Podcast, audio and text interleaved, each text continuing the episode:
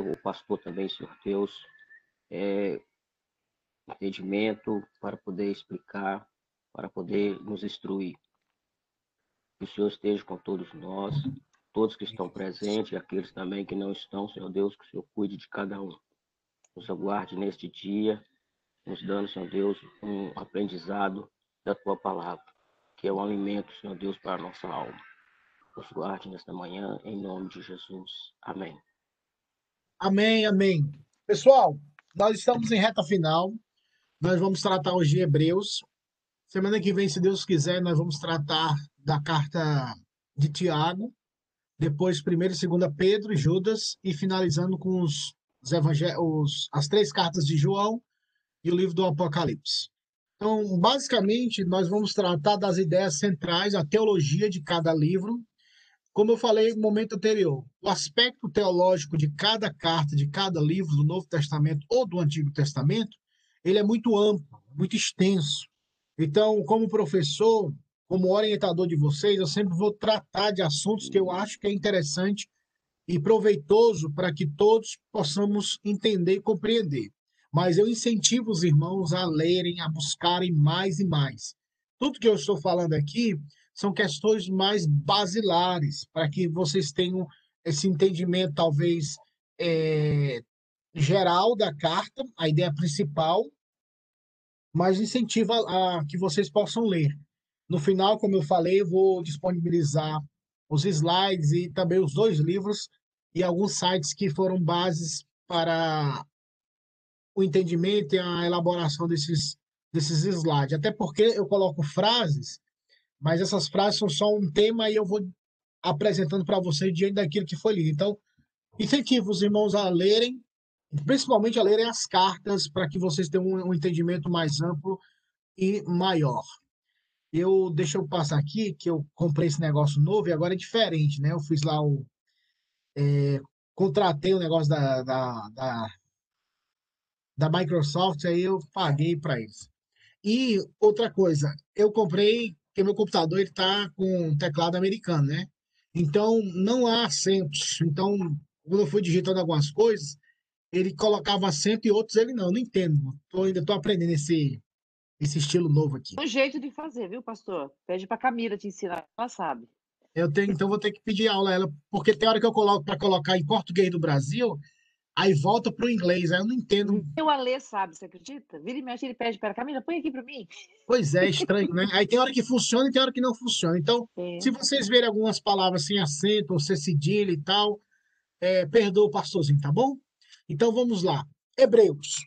Hebreus é uma carta, irmãos, bem é, complicada do Novo Testamento no sentido da sua autoria ou na, no seu sentido da, hum, da manuscritologia bíblica. É até um assunto que o, que o pastor Pedro está tratando nas segundas-feiras. Hebreus teve dificuldades por alguns critérios de ser reconhecido pela igreja. No aspecto da autoria, há vários critérios que você pode identificar, a igreja pode identificar um livro inspirado. A circulação da mesma, que já era comum a circulação na época, então o testemunho oral e o testemunho que é passado da leitura dessas cartas, a leitura desses livros que percorriam as igrejas do Novo Testamento. Outro fator importantíssimo era a mensagem cristológica. Todo livro do Novo Testamento tem que ter Cristo como centro, uma mensagem onde apresenta Cristo. Então, era um pré-requisito da análise da carta, era ver se essa carta tinha uma mensagem cristológica, uma mensagem cristocêntrica, uma mensagem onde Cristo é apresentado como Senhor, como Deus, como Salvador, como era a ideia central do Novo Testamento como um todo. E outro critério, dentre muitos, mas o outro critério que eles observavam muito era a autoria, para verificar se a autoria era, de, a, era apostólica, ou apostólica, ou alguém que foi é, orientado pelos apóstolos, no caso Lucas, e outros afirmam também Marcos, que Marcos escreveu aos pés de Pedro e Lucas escreveu aos pés de Paulo. Então, e quando essas cartas, esses evangelhos foram escritos, pela circulação que já existia à época, era bem aceita, porque todos conheciam Lucas à época. Era, as cartas elas foram escritas é, num período onde as pessoas provavelmente conheceram os autores e as tradições foram passadas. Depois que os, os apóstolos morreram, iniciou-se na história da igreja conhecido como os pais apostólicos. Aí eu não sei por que criaram esse termo pais apostólicos, que era como se fossem os discípulos dos apóstolos. Então poderia ser período dos discípulos dos apóstolos, mas eles intitularam como os pais dos apóstolos, que é Irineu, é Inácio de Antioquia, é Agostinho, depois, que se tornou também é, no, no século 3, 4, não teve contato com eles, mas teve contato com os discípulos dos apóstolos. Então, eu, eu mesmo li um Inácio de Antioquia, que era conhecido como discípulo de João, do apóstolo João. Ele tá no, tem um livro chamado Os Pais da Igreja. E ele contando o testemunho dele, ele escreveu algumas cartas, esse Inácio de Antioquia, e ele sempre falava como falava o nosso querido apóstolo João, e citava o que ele falava. E ele foi, ele foi enviado a ser comido vivo pelos leões. E acho tão engraçado, tão engraçado, tão interessante a declaração que ele faz na última carta dele. Se você puder ler a Inácio de Antioquia, ele fala assim: Eu sei que eu vou ser entregue às feras, eu sei que eu vou morrer, mas enquanto as feras virem ao meu encontro, eu, elas não virão ao meu encontro, eu irei ao encontro delas. Porque enquanto elas estiverem comendo e destruindo minha carne, é, será uma forma e um meio pelo qual elas me aproximarão definitivamente do meu Salvador. Então, eram, foram discípulos dos apóstolos que mostraram intrepidez, ousadia, e, e eram convictos que eles acreditavam e viviam, mesmo em meio à calamidade. E esse é o teor da carta aos Hebreus, o contexto histórico, o background, que nós vamos entender um pouco. Então, sobre a autoria dessa carta, houve essa, eh, existiu essa dificuldade porque não identificaram quem era o autor. Mas a força da carta, a argumentação que a carta elabora, isso numa perspectiva bíblica, isso numa perspectiva cristã. Eu não vou trabalhar e nunca não quero trabalhar a perspectiva é, crítica, porque aí a gente ia navegar no, na, naquele aspecto dos erros. E eu acho isso um assunto mais denso e muito mais assim complicado para esse primeiro momento. Isso pode ser tratado mais daqui a algum tempo. Eu acho que primeiro a gente tem que ficar é, estabelecer a base para depois tratar de assuntos mais complexos. complexos. Então, é, há uma, uma, uma percepção de que a carta aos Hebreus não teve autoria exemplificada ou demonstrada, mas a mensagem é central. Eu não sei se vocês leram, mas se vocês lerem os 13 capítulos, você, vocês irão observar a, o interesse do autor em mostrar Cristo como Senhor e como superior e como suficiente a todas as realidades do Antigo Testamento. Se você lê os capítulos, todo capítulo tem uma perspectiva que atrela o Antigo Testamento com o Novo Testamento. É como se fosse o cumprimento. Cristo é maior do que Moisés. Cristo é maior do que os anjos. Cristo é maior e da linhagem de Melquisedeque. Cristo é, é maior do que a, a lei no sentido cerimonial, ritual. Ele é maior de, do que todos os sacrifícios. Então, há uma, uma defesa da superioridade e suficiência de Cristo em detrimento à realidade do Antigo Testamento, que era muito preservada e muito atentada no, no, no verbo atentar, não atentado, mas atentar para a realidade do Antigo Testamento. Por quê? Porque essa carta foi, foi, foi direcionada a judeus que se converteram ao cristianismo, mas por causa da perseguição que estava acontecendo ou iria acontecer, muitos estavam abandonando a fé, estavam apostatando da fé. Então, eles queriam voltar para as práticas mosaicas do Antigo Testamento e abandonar Cristo Jesus os seus ensinamentos. Aí o interesse do autor é mostrar por que, que vocês vão voltar para essa realidade. Se a realidade que passou, ela só representava algo futuro, que no caso é Cristo agora, e nós conhecemos, desculpa, e até o capítulo 10 de Hebreus trata sobre isso, sobre todos os bens passados, eram sombras de um bem futuro, e esse bem futuro, o autor dos Hebreus fala, é Cristo.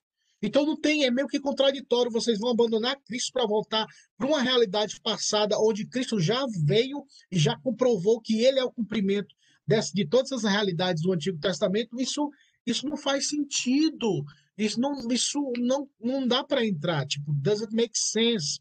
Então você perceberá que a, o autor dos Hebreus, ainda que não seja evidenciado quem ele é, a mensagem de perseverança, a mensagem cristocêntrica, a mensagem que apresenta Cristo como cumprimento de todas as exigências e a perfeição de tudo do Antigo Testamento, você encontra em Hebreus.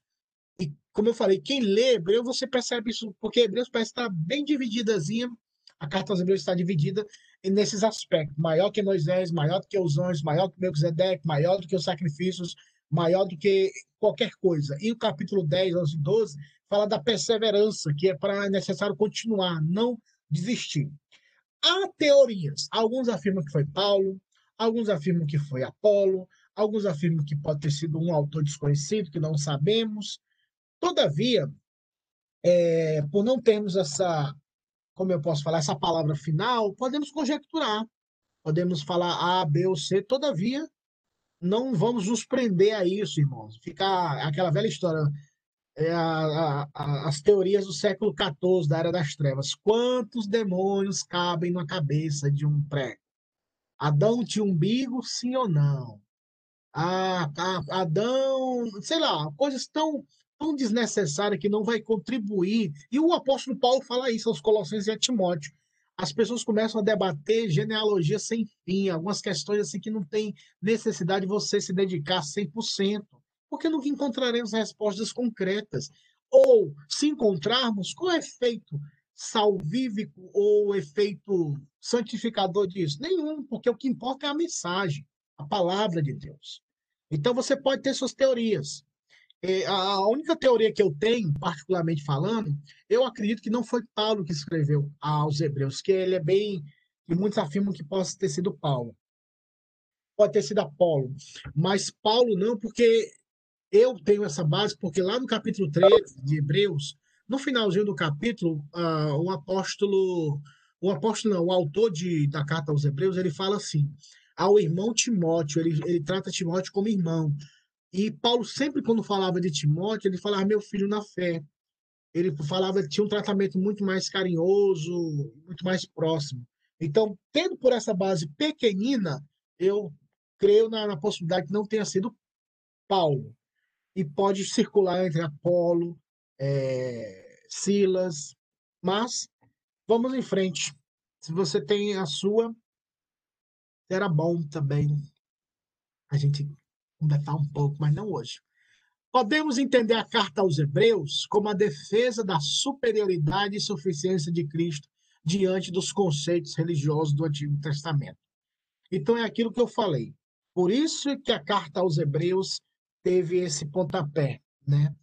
Essa mensagem cristocêntrica, essa mensagem de superioridade e suficiência de Cristo. Eu não preciso mais das leis cerimoniais. Eu não preciso dos anjos. Eu não preciso mais de sacrifícios. Eu não preciso de um sumo sacerdote, porque ele já foi o sacrifício, ele é o sumo sacerdote, ele é maior do que os anjos, ele é tudo que precisamos. Então, essa mensagem é a mensagem que deve ser ouvida até nos dias de hoje, irmãos porque a gente escuta em pregações tantos assuntos, tantos temas, e tem hora que a gente gosta, ah, o tema tal, o tema tal, mas se o tema não tem Cristo, irmãos, nós pecamos e erramos. Cristo, ele tem que estar em todas as nossas mensagens, e tudo que nós falamos.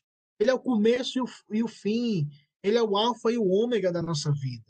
Ele é o A e o Z do nosso alfabeto da vida. Ele tem que começar e terminar a nossa vida. Cristo, sempre Cristo, sempre Cristo nas nossas vidas. Então vamos lá começar a leitura bíblica, como é de costume nessa sala, nós lermos a palavra. Então, o autor incentiva os seus ouvintes a permanecerem fiéis a Cristo. Aí eu queria que alguém abrisse lá em Hebreus, capítulo 13, versículo 24. Quem achou, por favor, leia Hebreus, capítulo 13, versículo de número 24.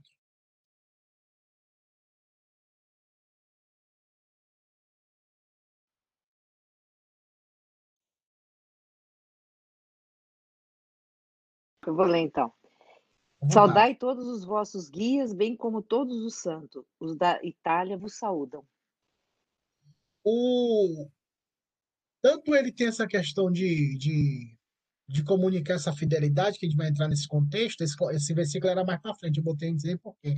Mas ele, ele, o que dá a entender que esse autor estava escrevendo para é, cristãos em Roma. Então dá a entender, por esse verso, que o centro da perseguição, ou a mãe das perseguições que iniciariam, que iniciou a perseguição aos cristãos, foi Nero, o Império Romano. Então, se você está se você tá numa, numa era onde a perseguição começa, um exemplo, você está na Coreia do Norte. A Coreia do Norte estabelece, então, agora a perseguição a todos os cristãos do mundo, cristãos do mundo. Quem for cristão na Coreia do Norte vai ser os primeiros a sofrerem. E se a Coreia do Norte for uma potência mundial, ela vai procurando em todos os países os cristãos. Mas quem sofre primeiro?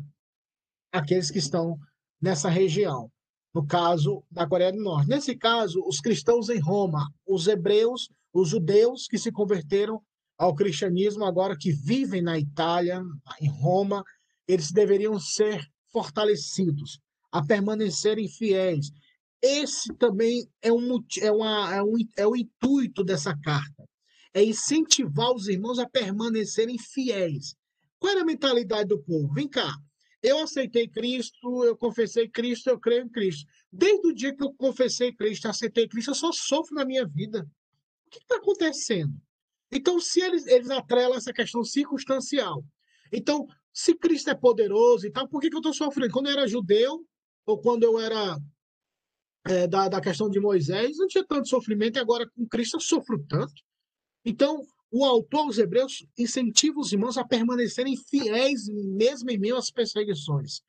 E esses irmãos que estavam lá na Itália, queriam ser o primeiro pontapé dessa perseguição, onde Paulo e onde Pedro foram mortos. Paulo foi decapitado e Pedro foi crucificado de cabeça para baixo.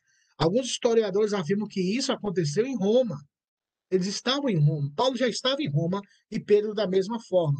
Então a perseguição começa nessa pirâmide, ela vai descendo, começa em Roma e vai pegando todas as regiões, países e cidades que estavam debaixo do poderio de Roma.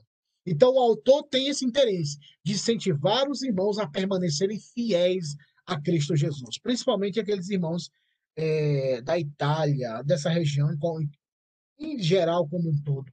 Em qualquer um dos casos, a epístola foi escrita a um grupo de cristãos, teorias, que estavam prestes a serem perseguidos ou já estavam enfrentando uma perseguição ameaçadora.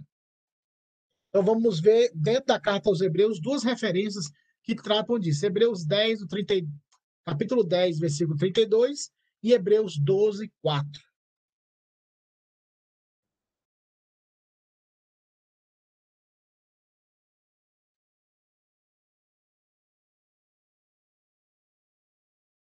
Dez ou dez trinta e dois. Lembrai-vos, porém, dos dias anteriores em que, depois de iluminados, sustent taxas, grandes lutas e sofrimentos. Perceba o interesse do autor. Vocês já sofreram, vão sofrer mais, mas perceba que mesmo sofrendo, vocês permaneceram. Agora 12, 4.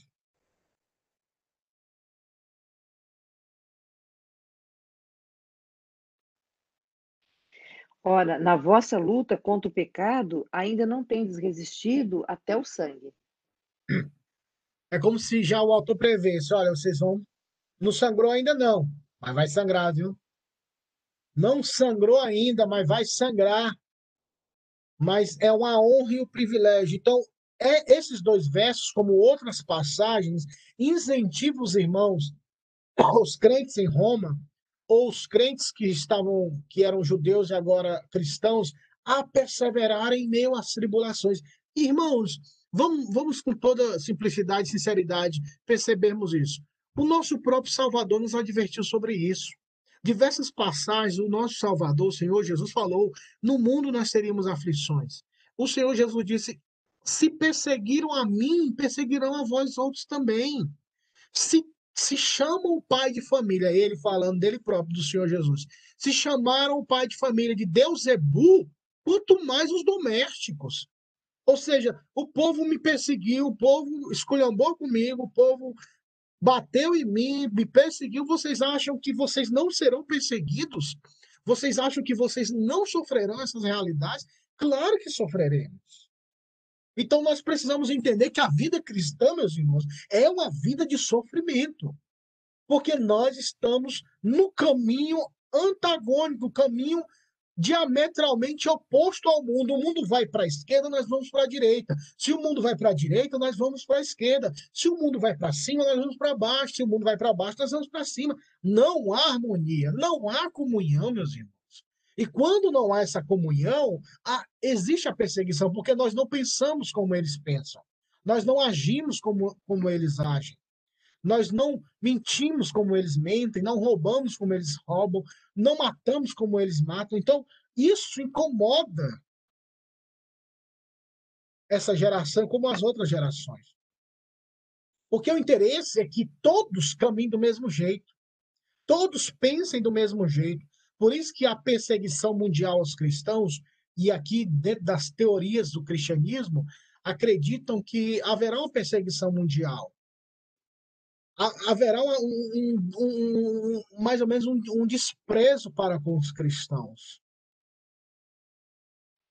E, tipo, nós vamos pensar na pandemia que nós vivemos hoje. Só para exemplificar. Tipo, se a pessoa não faz o teste, ou se a pessoa não pegou ainda, ela é um potencial perigo. Então, se afaste de mim. Fique distante de mim. Então a pessoa ela já começa a um grupo já começa a se separar do outro. E se chegar um tempo das pessoas falarem assim, olha, quem tomava, quem não tomar vacina, ou quem não tomar um, uma vacina não vai poder andar ou viver ou fazer qualquer coisa. Hoje na China acontece isso. Se você não apoia o governo chinês lá, você não tem, não tem oportunidade, você não tem trabalho, você está queimado. Você vai para o meio do mato, vai plantar e colher o que você come lá, você vai ficar afastado. Você não vai viver dentro desse sistema, você vai ser expulso. Você tem que se submeter. E para você se submeter, você vai ter que negar e renunciar a muitas coisas. Na perseguição do século I, segundo e terceiro, do, nesse período cristão, pós-igreja, qual era a pergunta que eles faziam antes de queimar a pessoa? Antes de jogar as, a, os cristãos à, à cova dos leões? antes de matarem, sabe qual era a pergunta que os imperadores e os, e, o, e os algozes faziam para os cristãos? Negue a Jesus agora e você será livre. Diga não para Cristo, diga que César é o Senhor e não Jesus, e você viverá. Ou seja, destrua, derrube, ou como dizia o meu pai na minha época, derrube tudo que é do cristianismo e você pode vir, vir viver conosco. Abrace. E alguns diziam não, e eram queimados vivos, comidos por leões, e entre outras realidades. Mas eles não negaram a fé. Por isso que Hebreus, capítulo 11, que a gente fala o capítulo da fé, que a gente vai tratar sobre isso, fala dessa perseverança. Fala que Isaías foi cerrado ao meio. Ele foi cerrado, irmãos, ao meio.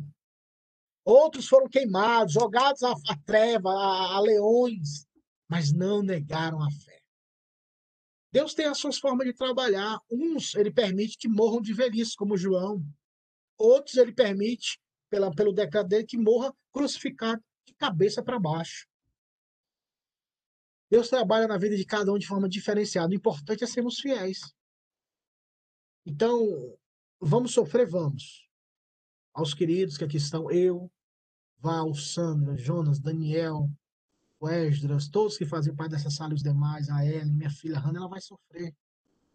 Não tem, não tem moleza nesse mundo, um mundo caído, um mundo pecaminoso, e ainda mais porque somos cristãos.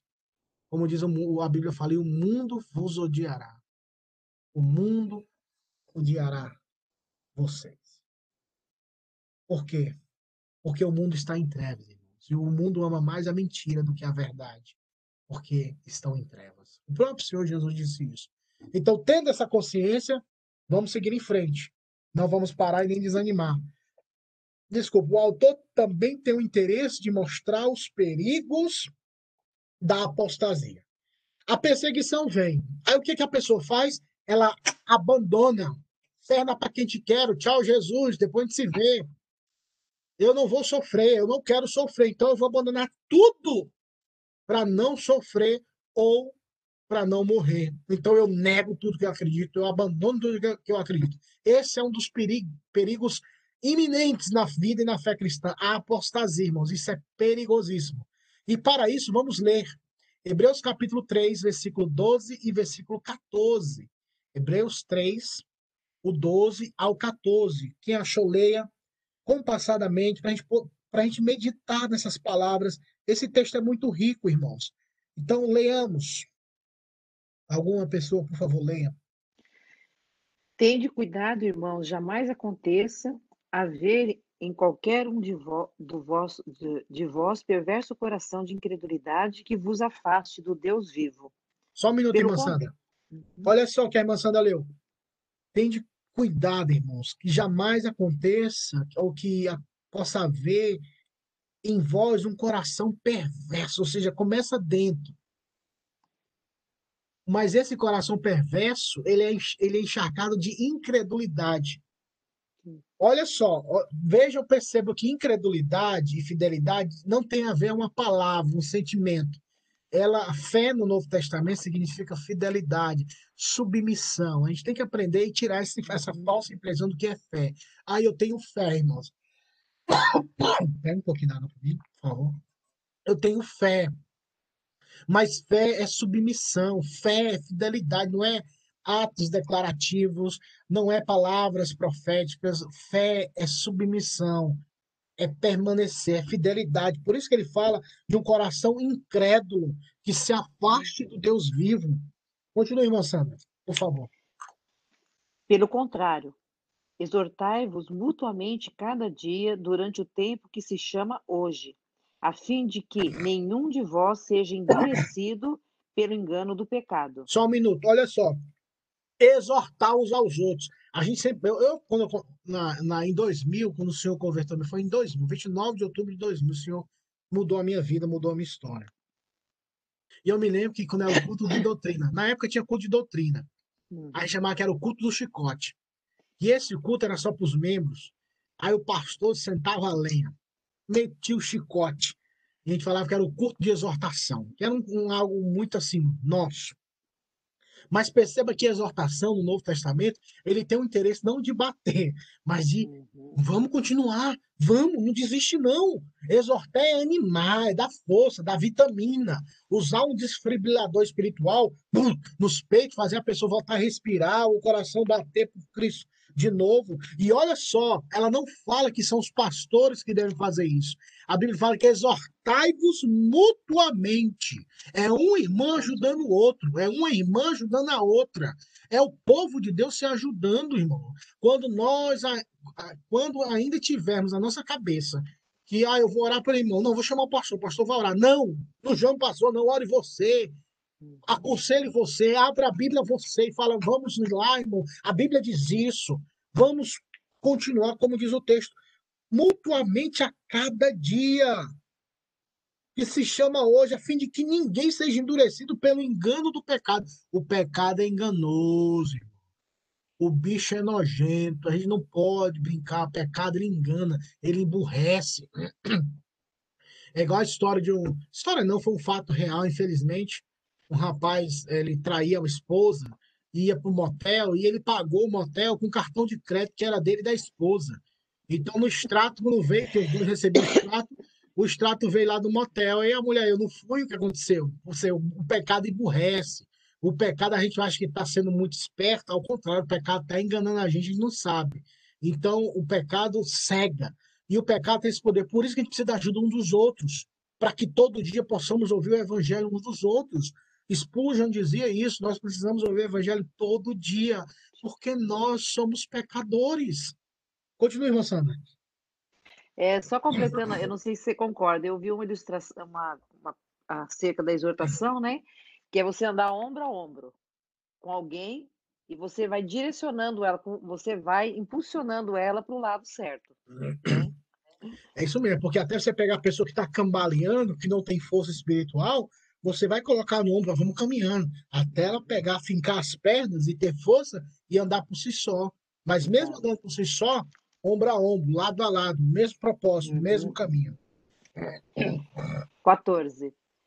Porque, no- nó- porque nos temos tornado participantes de Cristo, se de fato guardamos firme até o fim a confiança que desde o princípio tivemos. Olha só, perseverança dos santos. Nós temos participado da de Cristo. Aí fala, se de fato guardamos até o fim. Perseverança dos santos. É até o fim, irmãos. Não é até a metade, não, irmãos. É até o fim. Sejamos fiéis até o fim, até a morte. Senhor, nos ajude. Senhor, nos conceda graça e misericórdia. Oremos todos os dias, porque, irmãos, se termos um coração soberbo e arrogante, nós não perseveraremos até o fim, porque isso vai, porque confiaremos em nós mesmos. E nós não temos força. Na hora que o aperto vir, na hora que a luta vir, a gente fala: Não, tchau, Jesus. Não quero mais o Senhor, não. Está muito difícil. Mas se nós amamos o Senhor e reconhecemos Ele como Senhor da nossa vida, e somos fiéis e submissos a Ele, nós perseveraremos. Alguns afirmam que a carta foi escrita antes do ano 70. Isso tem a ver com a apostasia, apostasia não, da perseguição, a destruição de Jerusalém na, no ano 70 depois de Cristo. Então foi aquele estardalhaço. Aí, onde tinha cristão, porque Nero queimou Roma e botou a culpa toda nos cristãos. Aí tome perseguição. Aí foi o palco dos horrores, irmãos. Mas graças a Deus, como dizia, acho que foi Irineu, que as, a, a igreja, a, o sangue dos mártires é como a semente da igreja. Quanto mais se derrama, mais cresce. E é tão certo que o Império Romano passou, Nero passou, outros imperadores passaram e, e o cristianismo está vivo até hoje. Muitas pessoas tentam matá-lo, destruíram, destruir, mas não irão conseguir. A cristologia em Hebreus. Hebreus tem uma cristologia explícita, é claro. Quem, como eu falei, quem lê, você percebe a grandiosidade de Cristo, do Senhor, da superioridade do, de Cristo Jesus, nosso Senhor. Eu mover aqui, porque eu não estou vendo aqui. A preexistência de Cristo é mencionada no próprio começo, Hebreus capítulo 1, que a gente vai ler. Foi através de Cristo que Deus criou o mundo e agora Deus fala através de Cristo. Vamos lá, Hebreus capítulo 1, versículo de número. Versículo 1, 2 e 3. Quem achou, leia, por favor.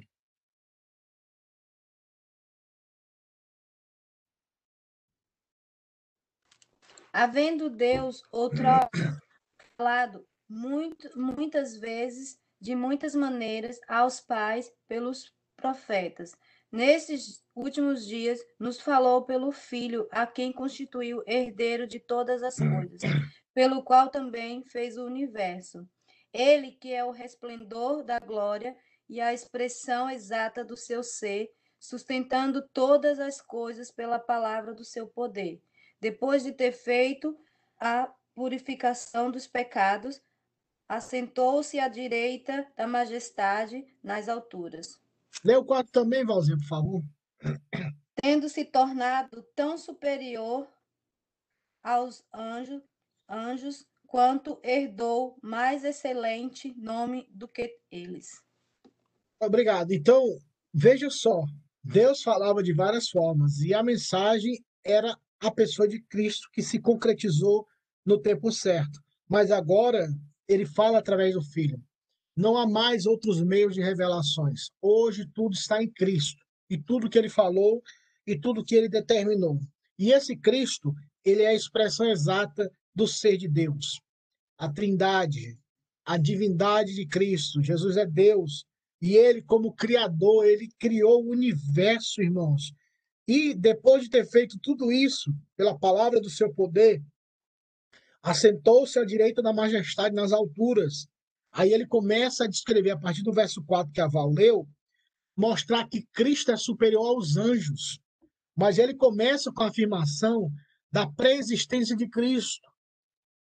Porque se ele criou o universo, então ele é antes de todas as coisas. Ele estava lá. Na verdade, ele, o Pai, o Filho e o Espírito Santo, a Santíssima Trindade, O Deus triuno fez todas as coisas pela palavra do seu poder. E agora, nós, a maior de todas as revelações é Cristo e o que ele falou. Por isso, irmãos, pessoas que procuram, eu quero Deus, quero ouvir Deus falar comigo. E vai na irmãzinha do mistério ou no irmão da revelação e procura esses movimentos, essa pessoa não quer ouvir Cristo. Porque se você quiser realmente ouvir Cristo e Deus falando com você, abra a Bíblia Sagrada e leia a palavra de Deus e você encontrará nela tudo que é necessário para a vida e para a piedade tudo que é necessário para a nossa vida. Porque se não trabalharmos primeiramente essas questões tão básicas da vida cristã, como nós atentaremos para as coisas mais celestiais, as coisas mais, podemos dizer assim, enigmáticas da vida, mas vamos primeiro estabelecer a base. Qual é a base? A Bíblia, a palavra de Deus.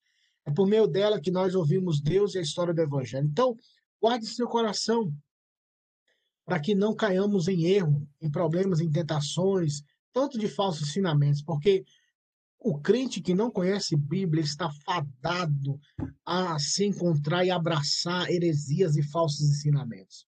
Eu não estou falando de filosofar muito, eu estou falando de Bíblia. Temos que ler Bíblia. Porque se nós termos comunhão com a Bíblia, tudo que for citado ou falado, vai vir um versículo, vai vir um texto é, irmãos, é, é, é, engra, é engraçado, não, é, é tão certo. Tudo que a pessoa fala, em qualquer circunstância, você faz conexão com o Santo Livro de Deus. Mas para isso acontecer, é como diz a palavra, né? O Espírito Santo vos fará lembrar. Como ele vos fará lembrar se você não leu? O tema central na cristologia de Hebreus: Cristo como sumo sacerdote. Hebreus capítulo 5, do versículo 1 ao versículo 4. Quem achou, leia do capítulo, capítulo 5, versículo 1 ao 4.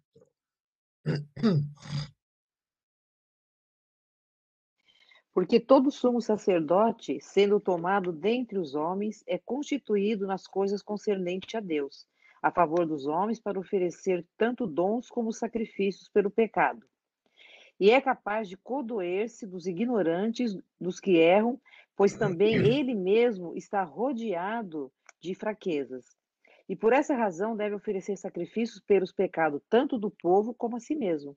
Ninguém, pois, toma é, esta honra para si mesmo, senão quando chamado por Deus, como aconteceu com Arão.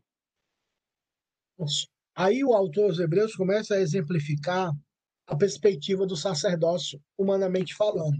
Cristo é superior, e, né? E, e mostra agora o que vai acontecer nessa perspectiva de Cristo e o sacerdócio.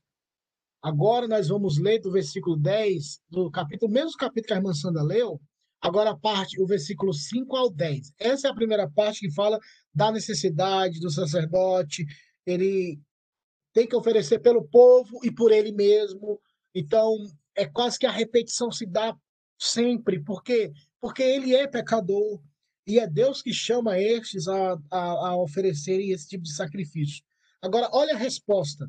Olha a compreensão do autor aos Hebreus diante do que foi falado.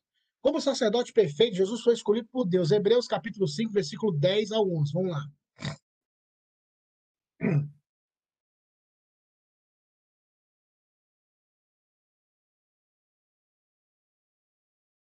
Assim também, Cristo a si, a si mesmo não se glorificou para se tornar sumo sacerdote, mas glorificou aquele que lhe disse: Tu és o, meu filho, hoje te gerei. Como está escrito em outro lugar também: Tu és sacerdote para sempre, segundo a ordem de Melquisedeque. Ele, Jesus, nos dias da sua carne, tendo oferecido com forte clamor e lágrimas, orações e súplicas a quem o podia livrar da morte, e tendo sido ouvido por causa da sua piedade, embora sendo filho, aprendeu a obediência pelas coisas que sofreu e, tendo sido aperfeiçoado, tornou-se o autor da salvação eterna para todos os que nele crê. Tendo sido nomeado por Deus sumo sacerdote segundo a ordem de Melquisedeque. Versículo 8, que a irmã Sandra leu, fala que, embora sendo filho, aprendeu a obediência. pelas coisas que sofreu e tendo sido aperfeiçoado, tornou-se o autor da salvação eterna para todos os que. A irmã Sandra tem a versão crê, né, irmã Sandra, da senhora? Não, que lhe obedecem. É, é, apesar de ser lá do crer. Mas essa questão de obedecer e obediência, ela está atrelada à questão da fidelidade, da fé, da crença. Nós vamos obedecer aquilo que nós acreditamos, aquilo que nós confiamos, aquilo que nós necessitamos. E este sumo sacerdote, que era escolhido pelos homens na tribo de Judá, na tribo de Levi, perdão, De Levi. agora Cristo, Jesus, é escolhido pelo próprio Deus, falando que ele é eternamente sumo sacerdote. Foi ele, não foi ele que se apresentou, mas Deus falou: "Ó, Eu te escolhi para ser esse representante. O próprio Filho de Deus se fez carne e se fez homem. Quando a gente vê essa perspectiva do sacerdote, seria uma aula mais. é, uma aula ou duas para a gente tratar sobre Levíticos, ah, o livro de Levítico, para entendermos um pouco mais qual a função do sacerdote da lei dos sacrifícios. E nós iríamos entender com a dimensão mais profunda e melhor essa, essa, essa, essa realidade de Cristo ser o nosso sumo sacerdote. Ele ter oferecido o sacrifício e ele próprio ter sido o sacrifício. É como falam os pastores antigos. Ele era o, que ofereceu o sacrifício, mas também ele era o próprio sacrifício. Ele fez duas coisas ao mesmo tempo. Ele era o sacrifício e ele ofereceu o sacrifício. E quando nós não entendemos esse background, fica um pouco meio que superficial. Mas depois lê algumas colocações de Levítico e Números também que tratam sobre essas questões é, e algumas partes em Êxodo, depois que o povo atravessa o mar, aí nós entenderemos essa dimensão. Mas o autor dos Hebreus dá uma pincelada boa para nós entendermos, a gente vai mergulhar um pouco mais sobre isso, viu? Ele partilhava. Aí eu, aqui eu amo demais essa parte. Aí eu, eu entro em loucura espiritual. Eu me alegro demais. Ele partilhava da mesma natureza do ser humano para representar a humanidade do seu povo. Ah, Só deixar bem pontuado, não a natureza pecaminosa, irmãos, tá bom? Porque Cristo jamais tomou ou nasceu em pecado ou por causa do pecado. Ele teve a natureza santa.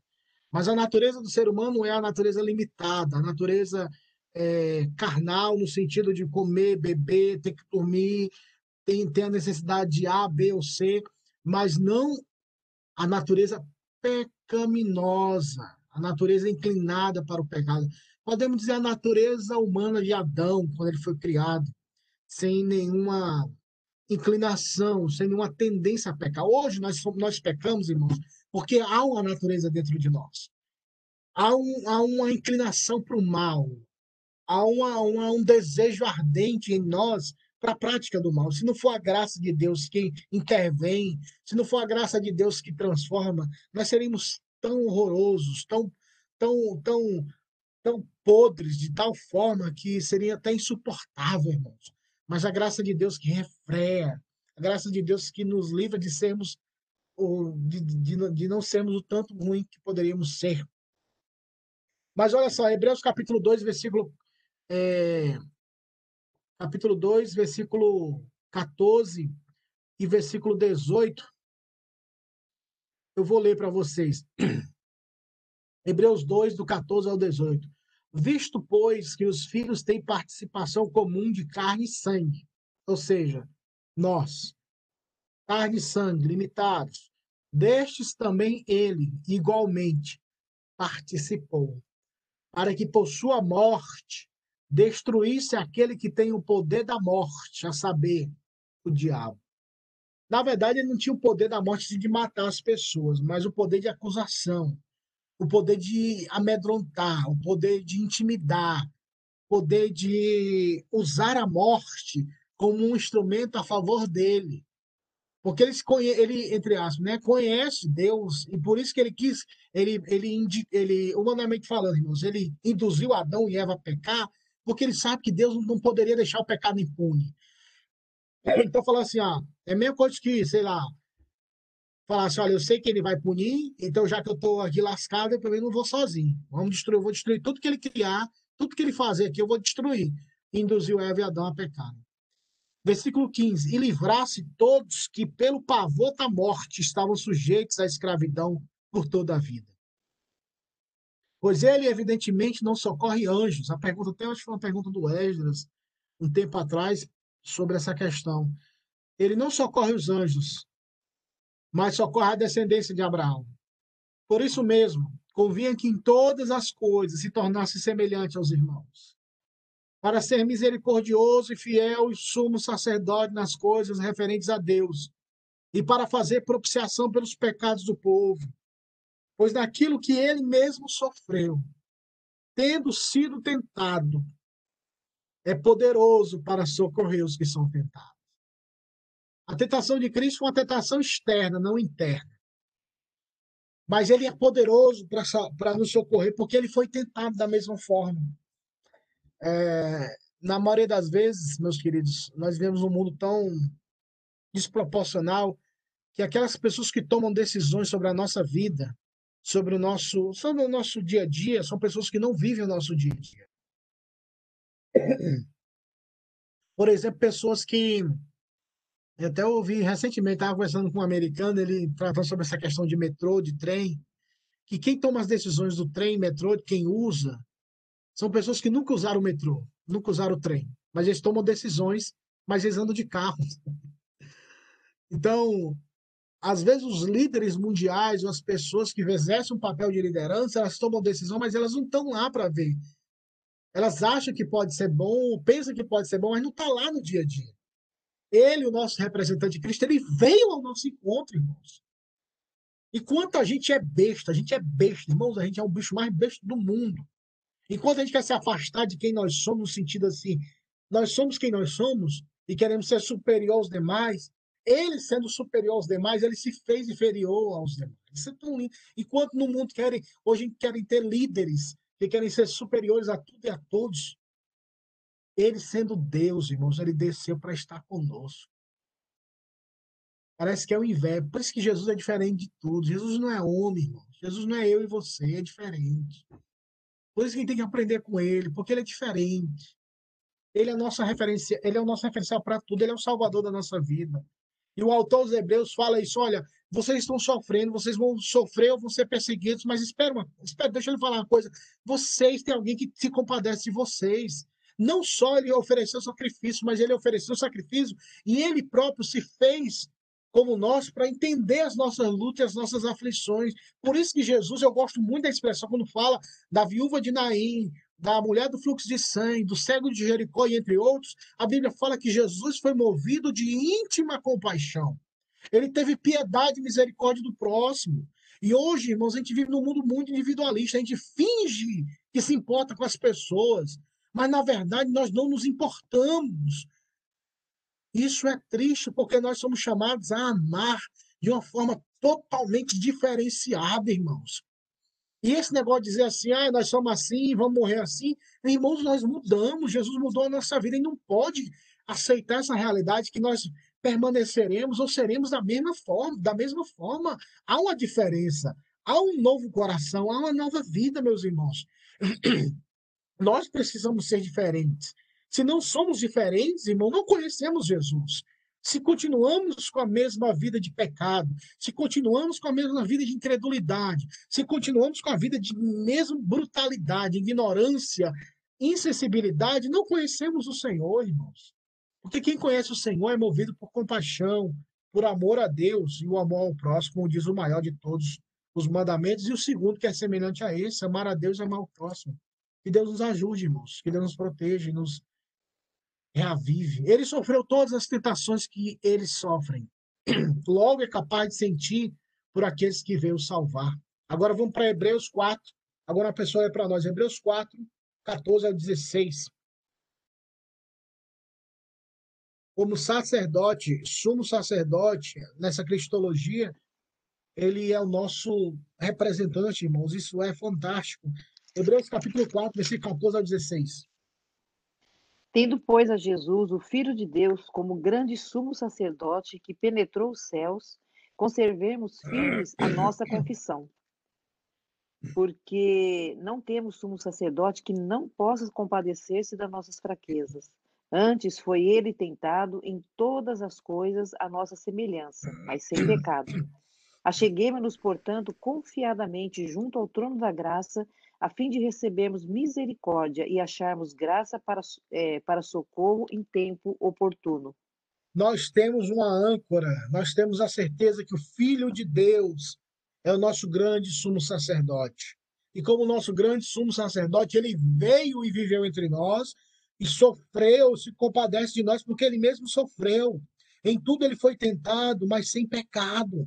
Por isso, vamos o quê? A chegarmos diante de Deus, diante do trono de Deus, mas com quê? Com confiança, para receber misericórdia e graça, para socorro em tempo oportuno. Meus irmãos, a porta está aberta, a porta é Jesus. Vamos entrar, entremos com confiança, ore, Peça a Deus, tenha essa ousadia santa, esse santo atrevimento de dizer: Eu quero falar contigo, Jesus. Eu quero que o Senhor me leve até o Pai, minhas orações, porque eu preciso de socorro, eu preciso de ajuda. Vamos, vamos usufruir desses benefícios, irmãos. Lembram-se do filho pródigo? Estava até conversando com a minha esposa sobre essa semana sobre o filho pródigo, no caso, o irmão do filho pródigo, quando ele dizia assim, o mais velho, né?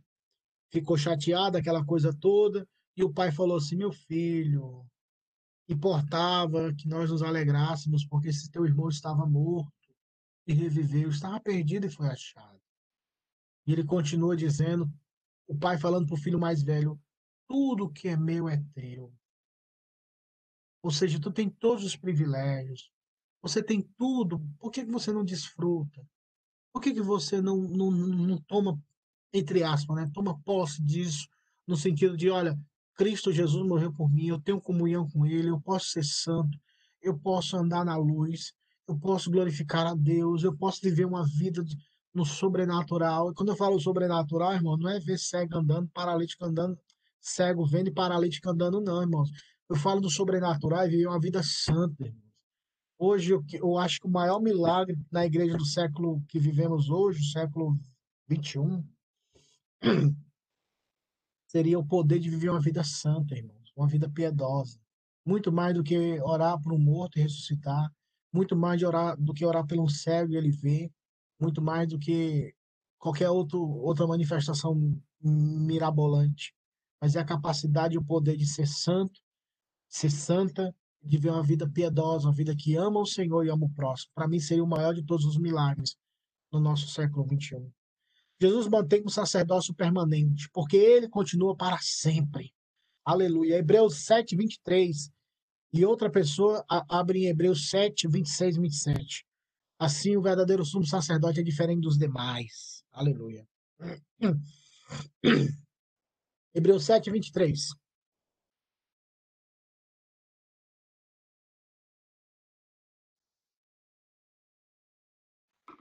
Sete vinte e três? Sete vinte e três, sete. Tá. Ora, aqueles que são feitos sacerdotes em maior número, porque são imperfeitos pela morte, pela morte de continuar. Receba, eles não podem continuar por causa da morte, mas Jesus não. Jesus permanece. Por isso que ele é o único verdadeiro sumo sacerdote. Por isso que não precisa de outro. Acabou. Por isso que os, os judeus não precisam ter outro sacerdote, porque ele permanece eternamente. E agora, Hebreus 7, mesmo capítulo, versículo 26 e 27. Com efeito, nos convinha um sumo sacerdote como este, santo, inculpável, sem mácula, separado dos pecadores e feito mais alto do que os céus, que não tem necessidade, como os sumos sacerdotes, de oferecer todos os dias sacrifícios por si mesmo. Primeiro, pois seus próprios, por seus próprios pecados, depois pelos do povo. Porque fez isso uma vez, de uma vez por todas, quanto a si mesmo se ofereceu, quando a si mesmo se ofereceu. Acho bonita essa passagem, né? Ele de uma vez por todas, não tem necessidade de mais sacrifício. Você vê, tem igrejas aí que, que vivem fazendo sacrifício, não sei para quê. Não precisa, irmãos, no tocante à salvação, não há mais necessidade. Ele fez o sacrifício perfeito de uma vez por todas. That's it. Agora só precisamos crer e confiar na obra redentora de Cristo. Hebreus resume toda a obra de Cristo em termos de perfeição, que era inatingível sob o Velho Testamento. Tá bom? Esses referências vão ficar aí porque a gente vai caminhar. A irmã Sandra bater a, a take a picture. Depois a gente lê isso aí para a gente poder caminhar. Já está, já são 11 horas. O tempo voa. A vida cristã em Hebreus, o aspecto prático. Vamos lá. O, o pré-requisito básico para a vida cristã em Hebreus é a fé. Não vai dar para a gente ler o capítulo 11 todo, mas quem já leu sabe muito bem sobre esse contexto de fé. Fé como confiança pessoal e submissão a Jesus, que traz união com Cristo, a salvação. Meus irmãos, novamente, fé. Nós temos um conceito muito errado que significa ter fé. Se a pessoa fala assim, eu tenho fé no padrão bíblico, significa eu confio, acredito em Cristo e eu me submeto a Cristo. Fé é o compromisso pessoal de submissão a Cristo. É você acreditar nele e essa crença tem um desdobramento de se submeter a ele. De devotar sua vida a ele. Isso no aspecto eterno, isso no aspecto eterno.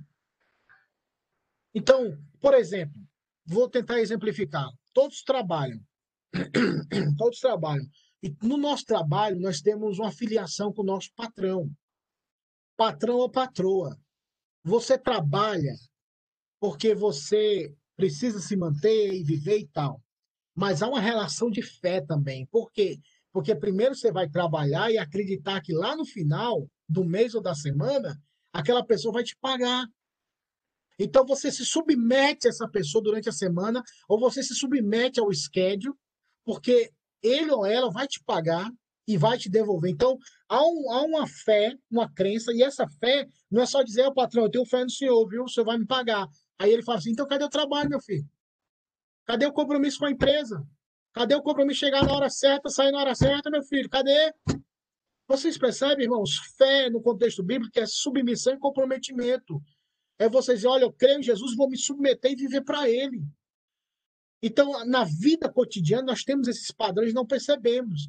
E quando é para as coisas de Jesus, a gente acha que fé é só uma teoria, é só uma palavra, uma sensação. Mas fé é você se submeter a Ele, a palavra dele, durante toda a sua vida, assim como no trabalho.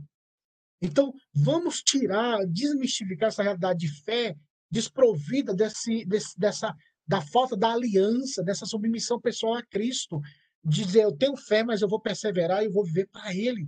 Em Hebreus, a fé é a percepção da realidade do mundo invisível de Deus e de fazer o objetivo básico da sua vida. Abra lá rapidamente em Hebreu, é, 2 Coríntios, é um texto que vai fazer é, é, paralelo a isso, mas é, é importante. 2 Coríntios 4, versículo 16, 17 e 18. Quem achou, leia, por favor.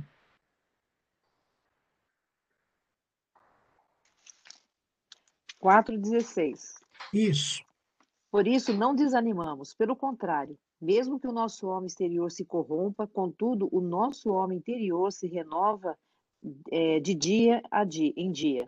Porque a nossa leve e momentânea tripulação produz para nós eterno peso de glória, acima de toda comparação. Até o 18, 16. né? 18, perdão não atentando nós nas coisas que se veem, mas nas que não se veem, porque as que se veem são temporais e as que não se veem são eternas. Esse ponto final. A luta, lembra lá no versículo 16, fala, ó, não atentemos nós nas coisas, porque as lutas, elas não se comparam. Aí no final do 18 ele fala, não atentamos naquilo que se vê, o que se vê é passageiro. Uhum. O que se vê passa, a beleza do braço, a beleza do corpo, o dinheiro, tudo passa. Uhum. Se não tiver essa realidade de fidelidade, submissão a Deus, de forma de ver o invisível, de ver, de acreditar que há um reino espiritual, que há um reino celestial depois dessa vida, nós iremos padecer se não cremos assim. Porque tudo vai passar, o que se vê passa, e é verdade, irmãos. Um dia desse a gente era forte, a gente era valente, a gente fazia tudo. Hoje em dia o cansaço já chegou, está chegando. A Valzinha ainda está nos seus 25 anos, mas aqui os, os demais da sala sabem, a gente já passou dos 35. Você sabe quem está cansando. A gente está passando. a força, o ímpeto, porque tudo passa. Seu pai, sua mãe, você já viu seu pai, sua mãe no auge, e hoje já vê um cansaço, a dificuldade, porque tudo passa nessa vida, irmãos. Somente aqueles que fazem a vontade de Deus permanecem eternamente, como diz a palavra de Deus. Por isso, vamos viver, vamos trabalhar, vamos construir, vamos plantar, vamos colher, mas não vamos perder o foco do céu, irmãos. Uhum. Não vamos colocar nosso coração no dinheiro, na casa, no carro, porque essas coisas passam. E depois que eu morrer, todos nós morremos, esse carro, essa casa vai para outras pessoas, o dinheiro vai para outras pessoas também. Então nós precisamos atentar. Aí, Hebreus 11 tem que ser hum, hum, é, orientado para as nossas vidas. Depois você lê Hebreus 11 sobre a fé. Uhum. Tanto no Antigo Testamento quanto no Novo Testamento, eles, eles eram guiados pela fé. Fé em Deus, fidelidade, confiança. Eu não vejo, mas eu creio. Eu não sinto, mas eu creio. Eu não preciso sentir, eu não preciso me arrepiar. Eu não preciso ter a confirmação do céu, ver cadê Jesus e tal. Eu, quando era ímpio, irmãos, um crente pregava para mim, eu falava, jamais eu vou ser crente, irmão. Você tá doido. Eu que ser crente, igual, não. Só se um anjo do céu descer e dizer, olha, vai ser crente, aí eu vou. Mas se ele não descer, eu não vou, não. Eu falava desse jeito, irmãos. Porque para mim, para assumir esse uhum. compromisso, tinha que ter muita certeza. Anjo do céu não desceu, eu não vi nada no céu, mas simplesmente o evangelho, que é muito mais poderoso, alcançou minha vida e transformou minha vida de uma vez por todas. Por quê? Porque nós somos chamados a andar pela fé. Confiemos na palavra de Deus, como diz Hebreus. E aí a leitura seria bem extensa. Mas esse é o resumo de Hebreus. A mensagem cristológica, cristocêntrica, a mensagem de perseverança para não abandonarmos o Senhor, para não cairmos em apostasia e a teologia que apresenta Cristo como o maior de todos os sumos sacerdotes. Eu acho que esse, esse ponto do sumo sacerdote é importante porque, de fato, maior que Moisés, mas para o judeu daquela época, é, até ele falava, é tu, é tu maior que Moisés, é tu maior que Abraão. Os próprios fariseus falavam, é tu maior que o nosso pai Abraão, porque eles tinham essa perspectiva muito atrelada. Moisés e Abraão eram figuras assim importantíssimas. Então Jesus se contrapõe a eles, fala, eu sou maior do que eles. Aí eles ficavam loucos, não, você não pode ser maior que Abraão uhum. e que Moisés. Então, para os hebreus daquela época, isso era forte. O, o autor e tanto o Senhor Jesus contrasta essa realidade que ele é maior do que tudo e todos. Então, essa é a é teologia de Hebreus. Essa é a teologia de Hebreus, essa é a teologia e ensinamento de Hebreus. Semana que vem nós vamos entrar em Tiago. Tiago, se não me falha a memória, são cinco capítulos, eu acho, se não me falha a memória. Então, se vocês puderem ler durante a semana a carta de Tiago, para nós tratarmos sobre ela, que também uma, foi uma carta que teve algumas divergências sobre salvação pelas obras ou pela fé. Mas tudo é uma questão só de interpretação ou de entender os dois lados. Qual é o contexto de Tiago? Qual era o contexto de Paulo? Para que não haja é, contradição. Meus irmãos, tudo bem? Tudo? Alguma dúvida, pergunta? Não, tudo certo. E só mais aí, esses versículos que fala que é o caminho antagônico da fé é a apostasia. Ou seja, uhum. se não tem fé, inevitavelmente nós vamos caminhar para a apostasia, tá bom? Tá. O pastor, então, assim como o livro de Tiago ele é menorzinho, né? É, você podia dar uma pincelada, pincelada assim, só para a questão de algumas dúvidas no, em Hebreus 6? Acerca Sim, dos lá. eliminados? Sim, há uma, há uma, interpretação de Hebreus 6 que trata da, do, a partir do versículo. É, versículo 4. É impossível, pois, que aqueles que uma vez foram iluminados e provaram o dom celestial e se tornaram participantes do Espírito Santo e provarem provaram a boa palavra de Deus e os poderes do mundo vindouro e caírem sim, e caíram sim. É impossível outra vez renová-los para arrependimento, visto de novo que estão crucificados para si mesmos, estão crucificando para si mesmo o Filho de Deus e expondo a ignominia. Porque a terra que absorve a chuva que frequentemente cai sobre ela produz erva útil para aqueles por quem é também cultivada, recebe a bênção de Deus, mas se produz espinhos e abrolhos, é rejeitada e perto está na maldição, e o seu fim é ser queimado. Há duas interpretações aqui. É, como combater aqueles que acham que isso daqui está falando de perda de salvação? Há duas realidades. Primeiro, você pode citar o versículo 9, Porque ele faz essa apresentação e no versículo 9 o autor fala assim: quanto a vós outros, ele já, ele já direciona a palavra para outro grupo, Uhum. que são os amados, são os crentes. Uhum. Nós esperamos coisas melhores. E também o versículo de número 8, que ele fala que há um grupo de espinhos e abrolhos. Que é esse grupo que vai ser rejeitado. Por quê? Porque eles rejeitaram. Quem rejeita definitivamente, quem rejeita de uma vez por todas, não foi salvo. Porque em nenhum momento aqui ele fala que eles nasceram de novo ou foram regenerados pelo próprio Deus. Eles tiveram experiências como experiências externas. né? Isso. É a mesma coisa do, do, do filho do crente. O filho de crente é crente? Não. Não quer dizer que filho de crente é crente. Uhum. Qual a diferença? O filho de crente vai crescer num ambiente cristão. É para crescer no ambiente cristão. Então, a probabilidade dele ser abençoado é maior do que quem vive num, num- quem é filho de um macumbeiro, de um católico ou de qualquer coisa. Então, o ambiente é diferente. Então, ele vai provar da boa palavra, ele vai receber iluminação quando o pai e a mãe estiver falando do evangelho, ele pode até participar de algumas realidades do Espírito Santo ali, mas ele não nasceu de novo, ele não teve, o Senhor não o resgatou. É a mesma coisa do de Mateus capítulo de número 8, se não me falha a memória, quando fala, Senhor, em teu nome não fizemos tantas coisas. Não fizemos isso, aquilo, aquilo outro, tantos dons e maravilhas. Então você teve um momento de participação, mas você não foi regenerado. Judas expulsou demônios.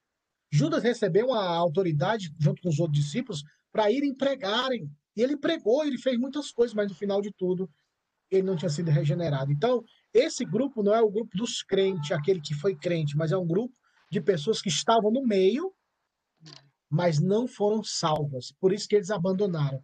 E fazendo harmonia com 1 João, é o que João lá fala. Estavam no nosso meio, Nosso meio, mas não era nosso. mas não eram dos nossos. Por quê? Porque não tinham sido salvos. Eles estavam no meio. Por isso que a igreja é um pacote de surpresa. Tem tanta gente ali, a gente não sabe quem de fato nasceu de novo. Tá louvando, tá pregando, pregando tá visitando, tá, tá orando, mas às vezes não- nunca teve encontro com o Senhor Jesus. Então, é difícil. Vocês, vocês, eu, eu acho que vocês aqui já viram muitos exemplos de pessoas que estavam na igreja, depois sai e hoje tá, a vida tá toda acabada. Parece que endoidou, parece que endoidou. Parece que o demônio entrou e a pessoa enlouqueceu. Por quê? Porque, infelizmente, essa pessoa não teve encontro com o Senhor Jesus. Se ela permanecer nesse pecado até a morte, até o fim, de fato ela nunca conheceu. Mas se ela se arrepender, ou ele se arrepender e voltar, de fato, essa pessoa é, foi salva por Cristo, porque ela retorna. Se não retornou, é porque nunca teve encontro. Então, esse grupo, irmã Sandra, resumindo, é um grupo de pessoas que não tiveram encontro com o Senhor. Não dá, não dá para acreditar, porque não dá para desregenerar, não dá para de dessalvar, não sei nem se existe essa palavra, dá Eu para você creio. se você, como fala, a salvação é eterna porque ele fez um sacrifício eterno. Várias vezes o autor dos Hebreus fala isso. Ele fez um sacrifício perfeito. Ele fez um sacrifício eterno. Ele fez um sacrifício de uma vez por todas. Então, esse sacrifício que foi eterno, suficiente e perfeito, ele é aplicado a essas pessoas de forma perfeita. E essas pessoas que são salvas por esse sacrifício não perderão jamais a salvação. Mas aqueles religiosos que vivem nesse contexto, que abandonam a fé, são tidos como apóstatas porque de fato não creram no Senhor Jesus e não foram salvos. Mas a gente pode conversar mais um pouquinho com mais calma sobre esse texto e outros, tá bom? irmã Sandra? Uhum. Obrigadão, viu? Então tá, meus queridos, vamos aí agradecer ao bom Deus, aproveitar já a irmã Sandra que está falando aqui comigo para ela orar, agradecer ao bondoso Deus. Hoje não teremos né, presencial, mas que os irmãos possam acompanhar a palavra pastoral que será dada. Eu acredito que vai ser no mesmo horário, seis, eu não, não tenho Falou, certeza. ele falou que é seis, é. seis, né? Então, estejam conectados aí para ouvir a palavra pastoral, seis horas da tarde, com o pastor Pedro. Irmã Sandra, ore por nós, por favor. Senhor, graças te damos, ó Deus, por mais esse tempo que tivemos aqui estudando a tua palavra. Pedimos, ó Pai amado, que essa palavra faça morada nos nossos corações, que essa palavra possa transformar a nossa mente, o nosso pensamento E assim, ó Deus querido, nós possamos prosseguir, ó Deus, rumo ao alvo, que é o nosso Amém. Senhor Jesus Cristo, e possamos, ó Deus, sermos fiéis a Ti acima de todas Amém. as coisas. Abençoa o nosso dia, ó Deus, prepara os nossos corações, que possamos estar à noite, ainda, ó Pai, que online, virtualmente, mas que possamos Te adorar, ó Deus, em espírito e em verdade, porque não, não importa o lugar onde estejamos, não importa a forma, ó Pai, como estejamos, se presencial ou não, mas importa é a forma como nós te adoramos, ó Deus. Aleluia. Abençoa o nosso pastor Jeff, ó Deus, obrigado pela palavra que ele nos traz todo, todos os domingos, abençoadora. Obrigado por cada um, ó Pai, que se disponibiliza a estar aqui presente, ó Deus, para poder aprender mais do Senhor. Abençoa Glória a toda a tua Deus. igreja sobre a face da terra, ó Deus, e que o Senhor continue nos fortalecendo, porque sabemos que dias maus virão, ó Deus. Então, preserva-nos, guarda os nossos corações, livra-nos de todo mal. Nós te pedimos e agradecemos a Ti, em nome de Jesus. Amém. Amém, amém. Deus nos Amém. abençoe, meus irmãos. Um Amém. abraço. Tchau, gente. Tenha Deus um abençoe a domingo, viu? todos. Tchau. Bom Tchau. domingo. Bom domingo. Tchau, vozinha. Tchau, Cacheta. Tchau. Bom, tchau. Ah, o A gente entrou na hora do amém aí, ó. o Até Jonas. mais. Deus abençoe. Tchau. Bom domingo. Tchau, Jeff. Beijão pra domingo. Ellen, que tá aí firme ainda, né? Isso, qualquer momento pode nascer. Isso. Tamo aí, tá? Um abraço. Beijão pra todos. Na paz.